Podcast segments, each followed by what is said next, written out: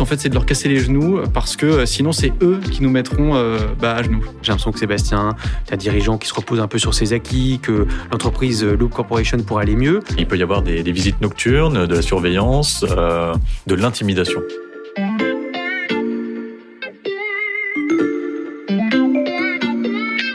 Salut, c'est Xavier Yvon. Nous sommes le lundi 4 octobre 2021. Bienvenue dans La Loupe, le podcast quotidien de l'Express. Allez, venez, on va écouter l'info de plus près. bonjour à tous, pardon, on commence un peu en retard. Cet épisode commence à l'Assemblée générale d'un grand groupe du CAC 40. N'enlevez pas vos écouteurs ou votre casque, le décor ne vous semble peut-être pas passionnant, mais je vous jure, ça vaut le coup de rester, parce qu'au milieu des actionnaires en costume ou en tailleur, dans la grande salle entourée de baies vitrées, un homme retient son souffle. au vote.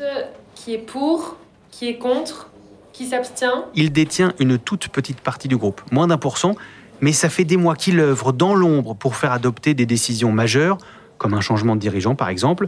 Normalement, c'est gagné, son plan devrait se dérouler comme prévu. La résolution est adoptée à C'est fait et personne ne saura jamais que la restructuration qui vient d'être votée était son idée, à lui. Bon, je ne suis jamais allé à une assemblée générale du CAC 40, mais vous avez compris l'idée, c'est le rôle capital de ce tout petit actionnaire qui nous intéresse aujourd'hui. Cet homme représente un fonds d'investissement dit activiste. Vous n'en entendez pas souvent parler, et c'est normal. Ils agissent dans l'ombre et pour des résultats parfois spectaculaires. Leurs articles sont spectaculaires, mais leur méthode beaucoup moins mystérieuse. J'accueille Raphaël Bloch et Sébastien Pommier. Salut à tous les deux. Salut Xavier. Salut Xavier. Vous êtes journaliste au service économie de l'Express et vous avez suivi de très près quelques-uns de ces gros coups euh, des fonds activistes. Je dis quelques-uns parce que la plupart du temps, ils ne laissent aucune trace. C'est l'histoire des activistes. Ils agissent dans l'ombre. Quand on les voit sortir, c'est qu'il y a quelque chose qui ne va pas dans leur plan. Alors, qu'est-ce qu'on sait de ces fonds? Nous, ce qu'on sait, et ça a été aussi euh, le fruit de, nos enquêtes sur ces activistes, c'est que finalement, ce sont des petites structures, enfin, pour la plupart du temps, des, petits acteurs. Ils sont basés euh, souvent euh, à Londres, hein, qui est la place financière en Europe. Et leur but, eh bien, c'est bah, tout bêtement de regarder un peu comment vont les entreprises sur le continent européen et d'essayer de voir sur laquelle ils peuvent se positionner pour peut-être faire des bons coups, des bonnes affaires. D'où vient l'argent de ces fonds d'investissement activistes? Bah, ces activistes, en fait, vont euh, collecter des fonds auprès de gros investisseurs. Ça peut être euh, des gens euh, très fortunés ou également bah, des, banques ou même des assureurs qui vont leur confier l'argent pour que eux aillent le placer le plus intelligemment possible. Ça peut être notamment des fonds de pension. Il y a un très gros fonds américain qui s'appelle Elliott qui, depuis 40 ans, propose des rendements à plus de 13% à tous ces fonds de pension américains. Ils collectent beaucoup d'argent parce qu'ils en rendent énormément. Activiste, littéralement, ça veut dire euh, qui privilégie l'action. Donc concrètement, Raphaël et Sébastien, c'est quoi les méthodes de ces groupes? Bah Effectivement, contrairement à un actionnaire, j'allais dire euh, lambda, qui va juste prendre euh, quelques actions et attendre de voir ce que le management fait, il y a pas mal de cas où finalement un fonds va se dire sur cette activité, vous n'êtes pas très bon, ou sur l'organisation de telle autre activité, il faut faire mieux. Nous, on sait comment faire. Ils ont un élément qui est vraiment dans le viseur, c'est la gouvernance des entreprises. Un patron qui est là depuis trop longtemps, une famille qui est là depuis très longtemps, qui n'a pas vraiment bougé.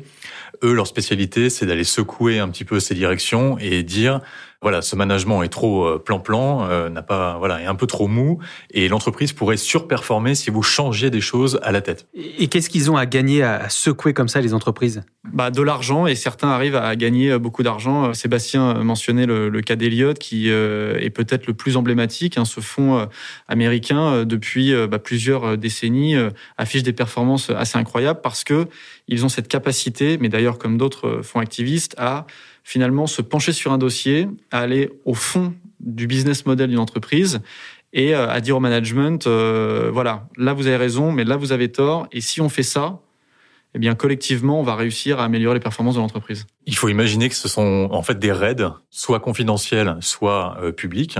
Leur but, c'est pas de rester dans le capital des entreprises, c'est de rentrer à un prix et de ressortir à un prix plus plus. Alors, est-ce qu'on peut citer quelques exemples? Ouais, bah, il y en a plusieurs qui sont connus et assez récents euh, en France. Bah, il y a le cas d'une entreprise que tout le monde connaît, Pernod Ricard. Euh, bah, justement, le fonds euh, Elliott, c'est entre guillemets attaqué à eux en, en 2018. Alerte générale, le pastis et la maison Ricard seraient menacés? Oui, c'est pas le péril jaune, c'est le péril sur le petit jaune. Parce que voilà, Elliott considérait que certaines activités de Pernod Ricard n'étaient pas forcément utiles au groupe, enfin, en tout cas qu'elles avaient plus de valeur si elles étaient par exemple vendues. Finalement, ils ont réussi à trouver un accord et Elliott a obtenu gain de cause parce que à peu près tout ce qu'il demandait a été euh, mis en place par Pernod Ricard. Il y a aussi le cas encore plus récent de Danone où euh, on l'a vu, hein, plusieurs fonds euh, et même des petits fonds ont réussi à obtenir le départ d'Emmanuel Faber qu'il jugeait peu efficace avec des résultats décevants.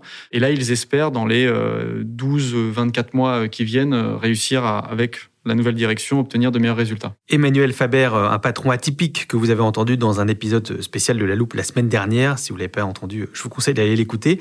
Toi, Raphaël, tu t'es intéressé aux petits fonds d'investissement, principalement responsables de sa chute. On a pu euh, échanger avec euh, l'un des associés de, ce fonds, enfin d'ailleurs celui qui a mené l'opération pour Bluebell Capital. Et c'est vrai que ce qui est intéressant, c'est que bah, c'est un fonds où ils sont huit.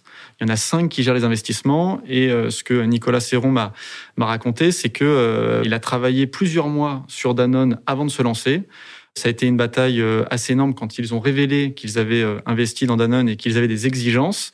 Mais finalement, ils étaient assez confiants. Pourquoi? Parce qu'ils étaient persuadés d'avoir la bonne vision, la bonne stratégie et six mois après, on se rend compte que euh, le board leur a donné raison. Hier soir, le conseil d'administration a décidé de dissocier les fonctions de directeur général et de président euh, du groupe agroalimentaire français. La décision revient à pousser à la porte Emmanuel Faber. Le Huit personnes contre un groupe comme Danone. Exactement. Et ils ont gagné. Enfin, c'est un peu David contre Goliath, quoi. C'était David contre Goliath. En entendant ça, vous vous demandez sûrement la même chose que moi. Qu'est-ce qui fait qu'on écoute ces actionnaires ultra minoritaires bah, Ça tombe bien, c'est ce qu'on va vous expliquer dans 30 secondes tout pile.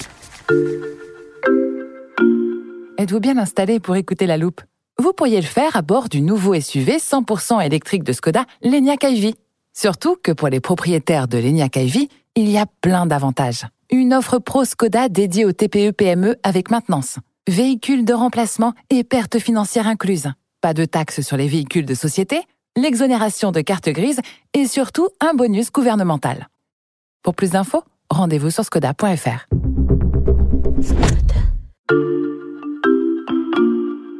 Pour mieux comprendre, je vous propose un, petit jeu de rôle. On va se répartir les personnages. Euh, Raphaël, toi, tu seras le représentant d'un fonds activiste qui vient d'acquérir 0,5% euh, de l'entreprise dirigée par Sébastien. Euh, on va appeler ça Loop Corporation, par exemple. Hein. Et moi, je suis l'un des actionnaires majoritaires de cette entreprise. Ça vous va? Ouais, impec. Parfait, bienvenue chez moi. Bon, alors c'est parti. Raphaël, tu as donc plein d'idées pour améliorer le fonctionnement de Loop Corporation et donc accroître sa valeur. Euh, comment tu fais pour nous convaincre? Bah, en fait, c'est, tout bête. Hein. Je vais aller voir euh, Sébastien en lui disant euh, bah voilà, salut Seb, sache que maintenant je suis l'un de tes actionnaires. Alors, je ne pèse pas beaucoup au capital de notre entreprise, mais j'ai pas mal d'idées. Et avec ce 0,5% dans ton capital, eh bien, je te propose deux solutions soit on discute et tu écoutes ce que j'ai à te dire pour améliorer, bah, je sais pas, par exemple, la diffusion euh, des podcasts de la Loop Corporation. Et là, on arrive à se mettre d'accord et, euh, on fait affaire. Ou alors, il me dit, bah non, en fait, euh, j'ai pas envie de, de t'écouter, je ne suis pas d'accord avec ce que tu me proposes. Et là, je vais me tourner vers toi, Xavier, actionnaire majoritaire, et je vais essayer, en fait, de te convaincre que c'est moi qui ai raison et que tu as plutôt intérêt à voter avec moi pour, bah, tout bêtement, qu'on mette en minorité Sébastien. Alors pour le jeu, tu réponds quoi Sébastien? Alors que moi, dans ma position de chef d'entreprise, le but, ça va être de gagner du temps, parce que je sais que euh, l'activiste, il est là, euh, voilà, le, son temps est compté, son argent aussi, donc euh, je vais lui dire... J'ai quand même pas mal d'argent. je vais lui dire très bien, merci pour ce conseil. on va en discuter lors de la prochaine Assemblée Générale qui aura lieu dans 9 mois ou 12 mois, donc d'ici là, ça me laisse le temps de préparer la contre-attaque. Je vais lui rappeler qu'il n'a pris qu'une toute petite part du capital de l'entreprise. Pour ne pas le froisser, je vais quand même lui dire que je vais accueillir ses, propositions avec intérêt et je vais les étudier. Donc là, Raphaël, Sébastien gagne du temps. Qu'est-ce que tu fais? Bah, Si je suis, euh, et en l'occurrence c'est ce que je suis, un activiste plutôt avisé, je sais très bien qu'effectivement Sébastien va vouloir jouer la montre, euh, sauf que moi, je vais évidemment, quoi qu'il arrive, aller parler euh, aux autres actionnaires. Avec moi, par exemple. Exactement. En tout cas, je vais essayer d'activer le plus de leviers possible parce que bah effectivement, je n'ai pas envie de rester euh, trois ans dans l'entreprise de Sébastien et j'ai plutôt envie de réussir mon coup euh, assez rapidement. Et si moi, je suis un peu d'accord avec toi, j'ai l'impression que Sébastien, tu as un dirigeant qui se repose un peu sur ses acquis, que l'entreprise euh, Loop Corporation pourrait aller mieux, je te dis oui. Qu'est-ce qui se passe? Justement, avec ton soutien, en fait, je vais pouvoir bah, convaincre d'autres actionnaires. Et voilà, je sais que je vais pouvoir imposer mes choix lors de l'Assemblée générale. Et ça, ces changements qui seront votés en Assemblée générale, ça aura l'air spontané. En tout cas, personne ne saura que au départ, toutes ces idées viennent de toi. Oui, exactement, parce que je suis un petit, euh, petit actionnaire et que je n'ai pas l'obligation de communiquer sur les positions que je prends au sein de la société. Autre version, tu viens me voir, je t'écoute, ça m'énerve un peu parce que je trouve que Sébastien euh, dirige très bien l'entreprise, que Loop Corporation ne pourrait pas mieux se porter. Et je te dis non, je soutiens mon dirigeant. Qu'est-ce que tu fais? Bah, Ma première réaction, c'est évidemment d'être frustré et fâché parce que euh, je suis convaincu d'avoir la bonne stratégie. Mais j'ai quand même encore une belle carte dans ma manche qui est celle bah, de rendre public l'affaire. C'est-à-dire que si tu n'es pas prêt à me suivre, euh, eh bien, je vais euh, voilà faire fuiter euh, dans la presse ou alors je vais tout bêtement faire un communiqué en expliquant que je ne suis pas d'accord avec la stratégie de Sébastien et que je demande officiellement des changements. Et là, on engage un bras de fer, mais qui n'est profitable à personne, surtout pas à Sébastien. Là, à ce moment-là, on braque les projecteurs sur, la, sur ma société et euh, ça va perturber un petit peu tout le monde. Ça va perturber les actionnaires qui sont, enfin les gros actionnaires. Ça va, je me sens assez perturbé. Ça va faire baisser mon cours de bourse parce qu'on se dit il y a un activiste qui vient de rentrer chez moi, donc ça veut dire qu'il y a des choses qui vont pas. Donc du coup, on va commencer à essayer de chercher quels sont les problèmes dans la gestion de la Loop Corporation. Et moi, je vais alimenter tout ça. Donc ça va être un cercle vicieux bah, qui va augmenter tes chances, euh, Raphaël, d'obtenir gain de cause. Mais est-ce que d'avoir ces méthodes-là, de rendre ça public, de sortir des communiqués, est-ce que ça va pas nuire à ton fonds d'investissement, à toi, à son image? Si, évidemment, mais eux, ce qu'ils veulent, et c'est ce que je veux en l'occurrence avec euh, Sébastien, c'est que euh, bah, il rentabilise l'argent que j'ai mis dans son entreprise et qu'ils prennent les décisions qui, moi, me semblent être les meilleures. Ils n'ont aucun problème à se présenter comme des, euh, des financiers activistes. Eux, ils sont là pour réveiller des belles endormies comme la Loop Corporation. Ce sont les chevaliers blancs, ils sont là pour faire bouger les choses, ça leur pose aucun problème. Alors, si malgré tout ça, si malgré cette dernière cartouche, euh, ça ne marche toujours pas. Raphaël, qu'est-ce que tu fais? Bah, Je suis pas suicidaire. Il y a un moment donné où si vraiment je vois que euh, ni toi ni les autres actionnaires ne sont prêts à, j'allais dire, déjuger Sébastien et, et, son plan pour la Loop Corporation, bah, je vais retirer mes billes tout bêtement, parce que je peux pas me permettre d'investir trop longtemps dans sa société. Euh, j'ai peut-être euh, d'autres entreprises euh, finalement à aller bah, bousculer parce que mine de rien, j'ai quand même investi de l'argent. Hein. C'est-à-dire que tout ça, ce sont des millions d'euros d'investis pour aller convaincre les actionnaires, pour aller voir les investisseurs. Donc voilà, je vais, je vais me retirer en espérant avoir perdu le moins d'argent possible. Après, on revient dans le monde réel. On sort du jeu, on enlève nos casquettes d'actionnaires, dirigeants, fonds activistes. Il y a aussi des, des fonds qui s'entêtent. Euh, quand on se prend au jeu comme ça de la, de la, de la participation à la stratégie de l'entreprise, qu'on n'arrive pas à convaincre les dirigeants, qu'on n'arrive pas à réunir autour de soi une majorité des actionnaires, la tentation, c'est euh, de remettre au pot. C'est donc de remonter, de racheter des actions pour faire augmenter son poids dans l'entreprise et donc augmenter ses droits de vote en vue du rendez-vous annuel qui est l'Assemblée générale où on adopte les changements et les résolutions pour euh, l'année à venir. Est-ce que tu as un exemple de ça? Alors il y a un exemple euh, très important dans, la, dans le capitalisme français, c'est la bataille qui a eu lieu entre Lagardère et Amber Capital, qui est un, un fonds euh, activiste euh, britannique, mais dirigé par des Français qui sont des anciens de la, Société Générale. Ils ont fait une première rentrée chez Lagardère au milieu des années 2010. Euh, ils en sont ressortis et puis en 2018 ils y sont retournés parce que ça fait on va dire une quinzaine d'années que toute la place de Paris se dit que Lagardère est une entreprise qui est mal géré, euh, sous-évalué. Enfin voilà, que l'héritage laissé par Jean-Luc Lagardère n'a pas fructifié. Euh, on parle quand même d'une entreprise qui a donné naissance à EADS, enfin des géants français de l'industrie. Lagardère a des très très beaux actifs.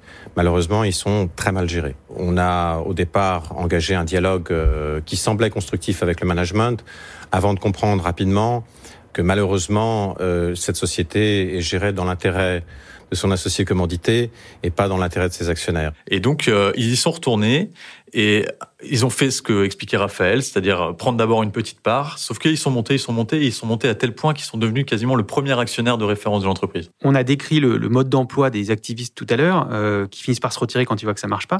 Pourquoi Amber Capital s'est-il à ce point entêté dans le dossier Lagardère? En fait, l'objectif d'Amber Capital et euh, de Joseph Ougourlian, qui est euh, son fondateur, euh, qui aussi, pour les fans de foot, le, président du RC Lens, c'était en fait de faire sauter la commandite. La commandite, c'est un statut juridique qui protégeait Arnaud Lagardère, c'est-à-dire que Arnaud Lagardère avait au maximum à peu près 14% du capital, mais pouvait décider à peu près de tout dans l'entreprise. Et pour les autres actionnaires, cette protection et ce rapport de force n'était plus tenable. Ça fait 15 ans que les différents actionnaires ont essayé de, voilà, de faire sauter la commandite d'Arnaud Lagardère, ce qu'il a finalement accepté euh, l'été dernier lors d'une assemblée générale qui, a, qui était très importante. On le sait, euh, le dossier Lagardère a, très récemment trouvé son épilogue avec donc l'OPA lancé par Vivendi, le groupe de Vincent Bolloré. Euh, finalement, est-ce que c'est une bonne ou une mauvaise opération pour le fonds Amber? Au final, c'est une c'est une bonne opération. Quand euh, Vivendi leur a proposé il y a un mois de racheter leurs actions, c'était euh, l'occasion rêvée pour sortir, euh, pour schématiser. Ils ont mis à peu près 400 millions à l'entrée et ils vont ressortir avec 600. Un bilan plutôt satisfaisant donc pour Amber qui a participé à la perte de contrôle d'Arnaud Lagardère. Et c'était pas une mince affaire. Ça faisait, tu l'as rappelé, 15 ans que le groupe était ciblé par des fonds activistes.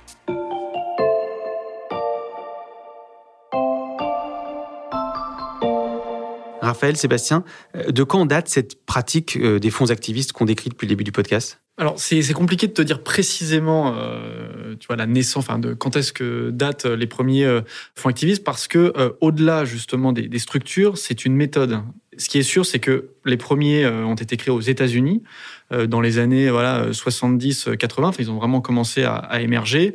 D'abord en allant regarder du côté des entreprises. Et puis, il y a eu quelques coups spectaculaires dont on a beaucoup entendu parler euh, concernant aussi les États. Euh, il y a un exemple assez euh, marquant qui concerne l'Argentine. Des scènes de pillage, parfois très violentes, et même un président obligé de démissionner et de s'enfuir par hélicoptère. Le 20 décembre 2001, face à une crise économique sans issue, l'Argentine se déclare officiellement en faillite. L'un des fonds euh, bah, les plus connus aux États-Unis, Elliott, est venu bah, racheter une partie de la dette argentine en espérant euh, se faire payer euh, bah, une partie de cette dette. Et eux, en fait, sont allés jusque devant les tribunaux arbitraux internationaux en espérant voilà, se faire rembourser, ce qu'ils ont réussi à obtenir. Donc ces fonds existent aux États-Unis depuis les années 70-80 et en Europe? Oui, en Europe, très clairement. on a commencé à en voir au début des années 2000. Et ça s'est énormément accéléré avec la crise euh, de 2008, où euh, bah, les fonds américains euh, sont arrivés en Europe. Les Européens ont vu ces, structures en se disant bah, c'est quand même super intéressant. Des Européens en ont créé. Et donc depuis voilà quelques années, ils sont de plus en plus actifs aussi parce que euh, bah, le capitalisme français évolue et qu'il y a de plus en plus d'opportunités dans les entreprises parce que euh, l'État est moins présent. Hein. donc l'État, c'est un acteur bloquant au capital de pas mal d'entreprises. Oui, et pour, euh, pour ajouter un point par rapport à ce que dit Raphaël, la particularité du marché français, c'est que les entreprises sont assez souvent familiales et très souvent sous-évaluées. Et donc, euh, les fonds, principalement euh, basés au Royaume-Uni, ont fait un peu le, ménage chez eux et commencent à regarder en Europe. Donc, il y a eu euh, des prises de position en France, il y a eu aussi des cas en Italie. Voilà, donc ils sont en train d'étendre en fait leur toile sur le vieux continent. On a donc pas mal de recul sur la méthode. quand on parle de ces fonds assez mystérieux, on imagine facilement des gens sans scrupules. Je parle pas de toi, Raphaël, hein, mais un peu prêts à tout pour arriver à leur fin. Est-ce que c'est vraiment le cas aujourd'hui? Ben, on, on en a parlé, euh, ce sont des financiers. Euh, n'oublions pas qu'ils sont là pour faire de l'argent et derrière, ils sont là aussi pour rendre des comptes hein, aux personnes qui l'ont prêté et qui lui ont donné beaucoup d'argent. Faut faire fructifier tout ça. Ce qu'on a constaté en enquêtant sur, euh, sur ces fonds, c'est que la plupart du temps, ils débusquent de vrais lièvres au sein des, des entreprises. Ce sont souvent des défauts de management, des stratégies défaillantes. Donc on ne peut pas parler d'eux comme voilà des, super-héros ou forcément des chevaliers blancs, mais en tout cas, ils ne sont pas les, euh, les méchants avides que l'on décrit euh, à tort et à travers. Et le meilleur exemple euh, en fait de tout ça, c'est que bah, ces dernières années en France, on n'a pas vu justement de, fonds qui a fait exploser une entreprise. On a effectivement observé, ça a été le cas avec Pernod Ricard, notamment bah, voilà, des cessions d'activités, mais ça n'a jamais pénalisé une entreprise sur le long terme. Vous parlez d'un retour des fonds activistes depuis quelques années. Est-ce que ça va continuer, voire s'amplifier? Ouais, très clairement, et pour une raison simple, c'est que euh, bah, historiquement, euh, les fonds euh, activistes travaillaient juste avec les chiffres, c'est-à-dire qu'ils regardaient, bah voilà, euh, votre rentabilité est de temps, nous on veut tant parce que le cours va progresser. Et c'est vrai qu'en 2021, le gros changement, c'est que bah, on ne parle pas que de chiffres, on parle aussi d'environnement, de parité, d'égalité hommes-femmes sur les salaires, sur la présence des femmes au board. Et tous ces éléments sont des leviers supplémentaires et des terrains d'action pour les activistes. Il y a un exemple euh, bah, qui a fait beaucoup parler de lui là en 2021, c'est le cas d'Exxon, hein, c'est le plus gros pétrolier du monde et euh, bien l'un des petits activistes euh, qui gravitaient dans la sphère d'Exxon a réussi à obtenir le vote d'une résolution qui a bah, contraint Exxon, alors non pas à changer sa politique liée au pétrole, hein, Exxon va continuer de vendre du pétrole, mais au moins à prendre des engagements pour diversifier son business et ne pas simplement imaginer un Exxon euh, à 2050 qui ne ferait que du pétrole. Forcer euh, des entreprises à agir pour l'environnement, pour l'égalité homme-femme, euh, c'est très joli, mais on va pas être naïf. J'imagine que ces fonds activistes ne font pas ça pour la beauté du geste. Bah, non, évidemment, et là-dessus, tu as bien raison. Mais en réalité, ce qu'il faut bien intégrer, c'est que ça va les pénaliser sur le long terme. C'est-à-dire que si je suis investisseur et que mon entreprise se comporte mal d'un point de vue environnemental, ou alors justement il y a des inégalités de salaire entre hommes et femmes, ça va pénaliser euh, l'image de l'entreprise, donc ça va pénaliser son cours de bourse. Et donc les actionnaires euh, se disent que euh, bah oui, c'est une bonne chose que des groupes comme Total ou Exxon se positionnent sur les énergies renouvelables. c'est une très bonne chose que les grands groupes mettent en place des politiques de mixité, de parité, parce que ça fait maintenant partie en fait des performances financières, enfin des critères de performance financière pour les entreprises. Et alors comment ces entreprises réagissent face à ce retour des fonds activistes? Bah, elles prennent tout bêtement des, des conseillers. Euh, enfin, il y a des équipes euh, anti-activistes avec euh, des banquiers d'affaires, des avocats et même des spécialistes en communication. Parce qu'évidemment, quand vous voyez des acteurs comme ça arriver, vous savez que potentiellement il y a du grabuge. Et donc l'idée, c'est de se préparer, c'est d'éviter la bagarre. Mais s'il y a bagarre, bah, il faut y aller. On en a rencontré plusieurs. Et il y en a notamment un qui m'expliquait que, enfin, je parle d'un avocat qui conseille des groupes du CAC 40, qui me disait, bah, quand on voit des activistes arriver, notre but, en fait, c'est de leur casser les genoux parce que euh, sinon, c'est eux qui nous mettront euh, bah, à genoux. Et du coup, ça arrive aussi euh, jusqu'à l'affrontement parfois physique. Euh, moi, je sais qu'il y a des gestionnaires de fonds qui, pendant le confinement, étaient très heureux de vivre à Londres au moment où les trains et les avions ne, ne pouvaient plus circuler, parce que voilà, il peut y avoir des, des visites nocturnes, de la surveillance, de l'intimidation. Raphaël, c'est toi qui faisais le, le fonds activiste. Alors regarde bien derrière toi en, sortant du studio. On n'est jamais trop prudent. Il faut que tu gardes tes genoux. Euh, merci à tous les deux. Merci Xavier. Merci. Raphaël Bloch et Sébastien Pommier. Je rappelle euh, que tous vos articles, dont l'enquête sur ces méthodes des fonds activistes, sont à retrouver sur le site de l'Express. Je vous rappelle aussi à vous, auditeurs, que vous pouvez vous abonner pour ne rater aucun épisode de La Loupe sur Spotify, Podcast Addict ou Apple Podcast par exemple. Et pour nous écrire, l'adresse est toujours la même, la loupe at l'express.fr. Cet épisode a été fabriqué avec Charlotte Barris, Louis Coutel, Margot Lanuzel, Mathias Pengili et Lison Verrier. Retrouvez-nous demain pour passer un nouveau sujet à la loupe.